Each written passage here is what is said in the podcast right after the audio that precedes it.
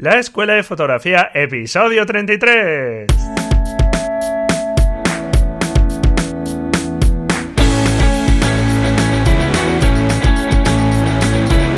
Que son mis ojos, mi tesoro, que es mi Dios, la libertad, mi ley ver a tonito el mundo, mi única patria, amar. Hola, ¿qué tal? ¿Cómo vamos? ¿Cómo van esas fotografías? Hoy quiero proponerte para este episodio una práctica. Después del último episodio que fue bastante denso sobre los métodos de enfoque, pues bueno, iba tocando ya algo más relajado, más tranquilo y practicar es fundamental. Así que nada, hoy vengo a proponerte una práctica fotográfica, además una práctica curiosa para obtener una fotografía curiosa incluso creativa, porque la verdad es que se pueden pensar muchísimas fotografías con la técnica que vamos a usar hoy. Así que a divertirnos. Y también quiero hablarte de un fotógrafo que es uno de los fotógrafos más importantes del siglo XX, André Kertész. Es un fotógrafo clásico excepcional, a mí por lo menos su obra me encanta, la verdad. Y bueno, por si no lo conoces, pues quiero hacer un repaso un poco por su vida y su obra. Por lo demás, pues ahí sigo con mi voz, que es posible que notes un tanto tocada. Todavía sigo ahí con mis hachís, con mi miel, mi té calentico, etc. Pero bueno, para ir entrando en calor, pues Ale, vamos a comenzar con la práctica.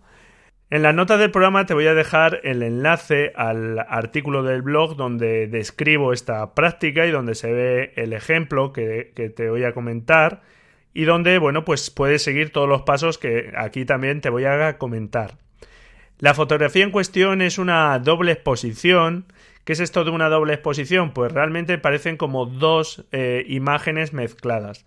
Pero, sin embargo, en esta fotografía en concreto, que se podría haber mezclado dos imágenes completamente distintas. En esta lo único que hay es que hay una persona que aparece como transparente. Es decir, que está en la fotografía pero deja ver también lo que hay detrás. Esto se puede conseguir eh, realizando dos fotografías donde eh, esté la persona y en otra fotografía donde no esté esa persona y en cualquier programa de edición como Photoshop pues podríamos juntar esas fotografías en dos capas y bueno a través de la opacidad pues bajar la opacidad no sé al 50% por ejemplo y, y que una dejase ver la otra. Así conseguiríamos pues que esa persona, que es el único cambio entre las dos fotografías, aparezca pues un poco transparente, por así decirlo, con ese efecto de transparencia. Bien, pero aquí lo vamos a hacer con una única fotografía, en una sola toma, ¿de acuerdo? Cuando pensé en esta fotografía se me ocurrió una persona que, bueno, pues eh, seguramente estaba algo angustiada, que se encontraba seguramente un poco perdida, y pensé en una persona que estaba sentada en el suelo con las manos tapándose la cara, un poco como no queriendo ver la realidad o, o huyendo un poco de esa realidad, y en ese momento se me ocurrió también este efecto de la doble exposición, de la transparencia, para que se viese, pues bueno, como que la persona está, pero no está. Y bueno, y así pues dar más esa sensación de una persona un poco perdida o, angustiada, digamos, por, por algún tema. Si no te imaginas exactamente cómo queda esta fotografía, pues echa un vistazo al artículo del blog, ¿vale? En la nota del programa tienes el enlace y, bueno, pues puedes ver esta fotografía que al final lo único que le hice después de realizarla es un virado a blanco y negro y ya está, no tiene nada más. Pero como te digo, no tiene ningún retoque en Photoshop ni nada por el estilo, ¿de acuerdo? Esta práctica te va a venir bien también para entender cómo funciona la exposición en tu cámara. ¿Cómo se consigue esa transparencia en este caso de una persona? Pues piensa que es el ejemplo que vamos a utilizar, que tienes un tiempo de exposición de 4 segundos. Pues si en esos 4 segundos hay un elemento que durante la mitad del tiempo de exposición, 2 segundos, está en la fotografía, pero por arte de magia desapareciese los 2 segundos después, realmente como esos dos últimos segundos de la exposición va a estar viéndose lo que hay detrás de ese elemento que ha desaparecido, pues también se va a recoger por la cámara. Es así como está hecha esta fotografía, ¿de acuerdo? Es bastante sencillo. ¿Cómo logramos que aparezca una persona y de una que desaparezca? Pues aquí está un poco el truquillo de esta fotografía que, bueno, pues te voy a comentar en un momento. Y realmente, pues en esta fotografía yo he utilizado a una persona que es la que está, digamos, sobreimpresa o semitransparente. Pero realmente tú puedes utilizar lo que quieras. Puedes utilizar, por ejemplo, un objeto, en fin, lo que se te ocurra. Puede ser una foto muy creativa porque podemos poner algo que va a dejar al final transparentar de ese sujeto.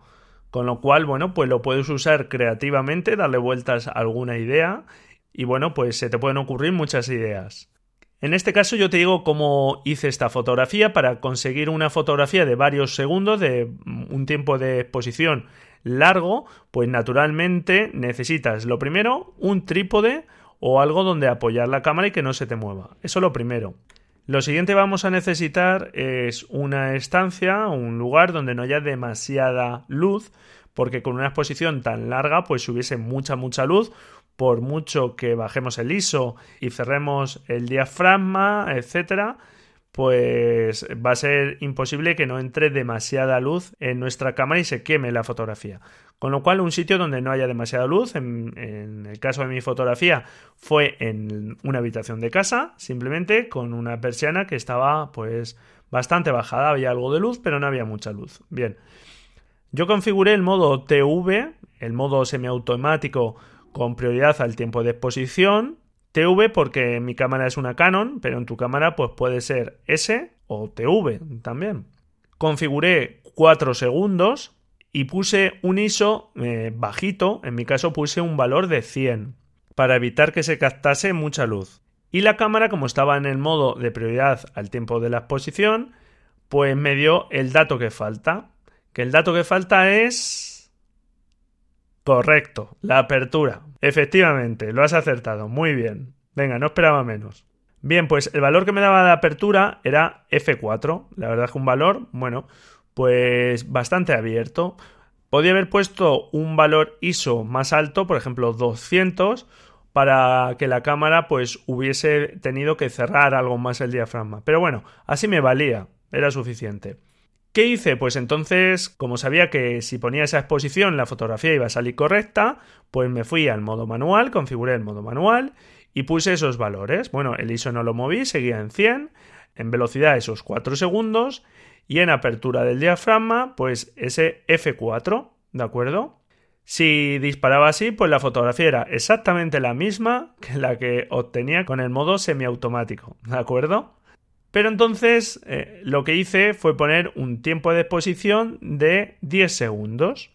Ahora en un momento te explico el porqué de estos 10 segundos. Si disparo así con 10 segundos, ¿qué hubiese pasado? Correcto.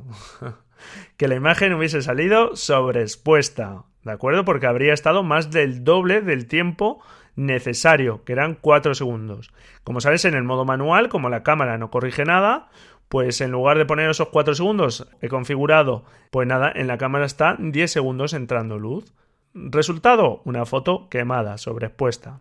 Vale, ¿por qué configuraba esos 10 segundos? Pues realmente yo sé que el tiempo de exposición con esos parámetros, el tiempo de exposición correctos son 4 segundos. Entonces eh, le pedí a mi mujer, que es a la persona que engañé, que se pusiera pues de la forma que yo buscaba, con esta forma que te comento con las manos en la cara, etcétera, en una esquina que no es casual tampoco. Eh, las líneas conducen a su figura. Te puedes quedar también con este uso de las líneas. ¿Por qué este tiempo de exposición de 10 segundos en lugar de los 4? Lo que vamos a hacer es, con la escena ya preparada, la persona delante de la cámara, disparamos, esperamos 2 segundos, tapamos el objetivo con algo, por ejemplo yo utilicé una cartulina negra, la persona se quita de la escena, el tiempo va pasando y cuando se ha retirado, pues yo vuelvo a quitar la cartulina y mantengo otros dos segundos y vuelvo a tapar. Claro, eh, lo que estoy haciendo con la cartulina es realmente hacer de obturador. Aunque la cámara está de 10 segundos, que realmente en vez de 10 puede haber estado 15 para hacerlo más tranquilamente, aunque con 10 me fue suficiente, pues realmente aunque estaban esos 10 segundos, Yo calculé aproximadamente, claro, no, no fue exacto, exacto. Empezó la exposición, yo calculé dos segundos, tapé con la cartulina, mi mujer se quitó de la escena, volví a dejar que entrase luz al objetivo, otros dos segundos y volví a cerrar, ¿de acuerdo? Por eso te digo que aunque eh, estuvo 10 segundos, realmente el tiempo que estuvo entrando la luz a la cámara, pues fueron 4 segundos aproximadamente, ¿de acuerdo? Con lo cual la exposición pues fue correcta como puedes comprobar en la imagen que te sugiero que consigas. A mí me parece un buen ejercicio para que veas realmente cómo funciona la exposición en tu cámara, ¿de acuerdo? Y además se puede utilizar de una forma bastante creativa. Te aconsejo que pienses, pensar siempre es bueno, o sea que échale un ratillo, que se te eh, ocurra un motivo, algo que, bueno, pues aparte de la práctica, si logras transmitir algo más, pues tanto mejor, ¿verdad? Así que nada, darle ahí un poco vueltas y hacer ahí una práctica chula. Ya sabes que tenemos un grupo en Facebook de la Escuela de Fotografía. Dejo también el enlace en la nota del programa. Y nada, pues ahí encantado de que subas tus prácticas, de que las comentemos. También hablamos de otros fotógrafos. Eh, vamos subiendo nuestras fotos y las vamos comentando. Así que nada, anímate y participa también en este grupo. El participar de la fotografía con más gente, pues siempre hace que te anime un poco más. Y ahora, pues te quiero recomendar a un fotógrafo que desde luego a mí me encanta su, que desde luego a mí me encanta su obra y no es otro que el fotógrafo húngaro André Kertész. André Kertész es todo un referente de la historia de la fotografía y se considera un maestro de la composición y del ensayo fotográfico. Muchas de sus fotografías están catalogadas hoy día entre las más valiosas del siglo XX. Es un fotógrafo que contó con la admiración de los fotógrafos más reconocidos de su época. Y fotógrafos como Enrique Cartier-Bresson, ahí es nada, ¿verdad? pues le tenía una absoluta eh, admiración. Llegó a decir Enrique Cartier-Bresson sobre André Kertész Inventemos lo que inventemos, Kertész siempre fue el primero. Con esta afirmación, pues imagínate eh, cómo puede ser la obra de este fotógrafo. Viniendo estas palabras de quien venían, de todo un referente de la fotografía. Andor Kertész, que fue su verdadero nombre, Nació en 1994 en Budapest, Hungría. Fue un fotógrafo autodidacta y tiene una capacidad innata para componer y encuadrar las escenas de una forma magistral. Sus fotografías provienen de su forma de ver y entender el mundo y de acercarse a lo sencillo, a lo anónimo, para darle una hermosa elegancia. Por ejemplo, hay una fotografía suya muy conocida de un plato y un tenedor, que se llama así, tenedor, y bueno, pues por la luz, por la composición, es una fotografía estupenda.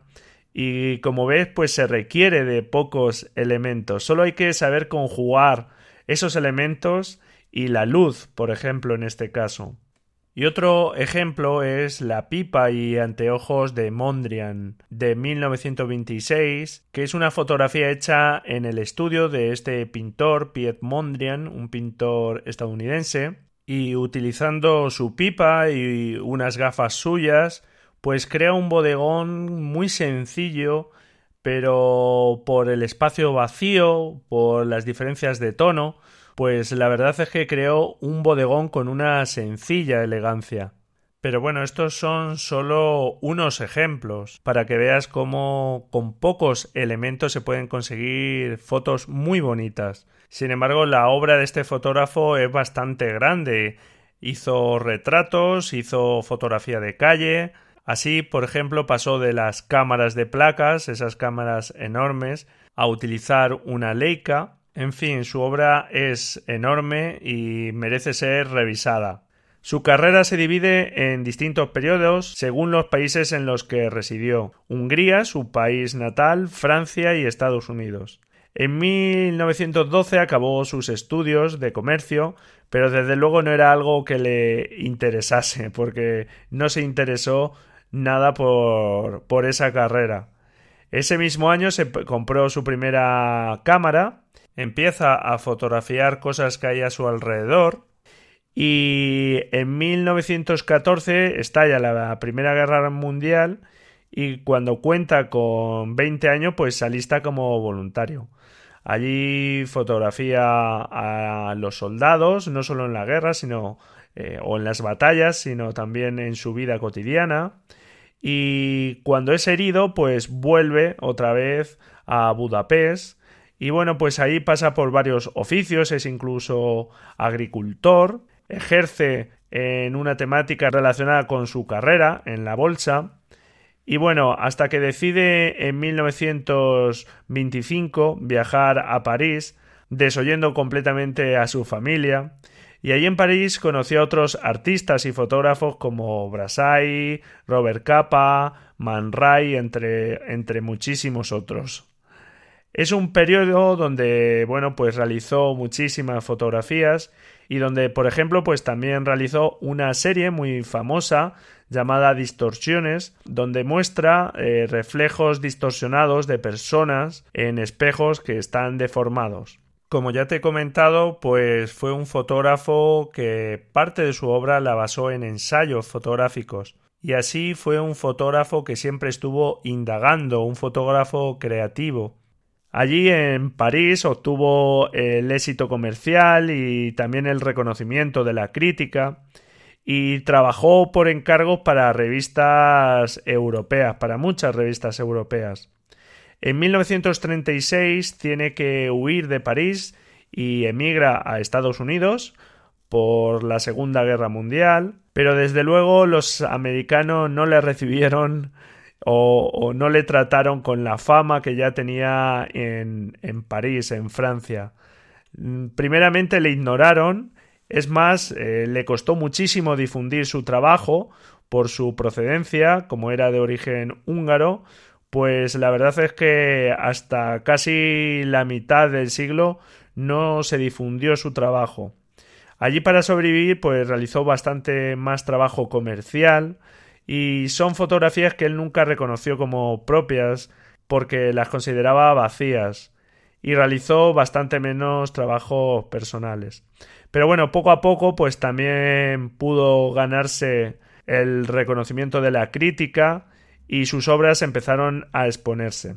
Aunque de todas formas, eh, desde luego, siempre se quejó Kertész de que no tenía el reconocimiento que él entendía que se merecía y para ser honestos, pues efectivamente seguramente no tuvo el reconocimiento que debería haber tenido y que sí alcanzó tras su muerte.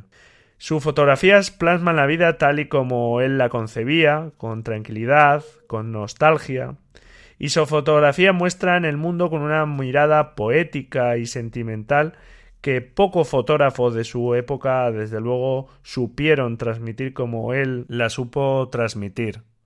De la época, por ejemplo, de Estados Unidos, hay una fotografía también muy famosa, Tulipán melancólico, de 1938, cuando llevaba allí ya dos años en Estados Unidos, y creo que habla bastante del estado anímico en el que se encontraba André Kertész. Te aconsejo que le eches un vistazo a esta fotografía. Tulipán melancólico.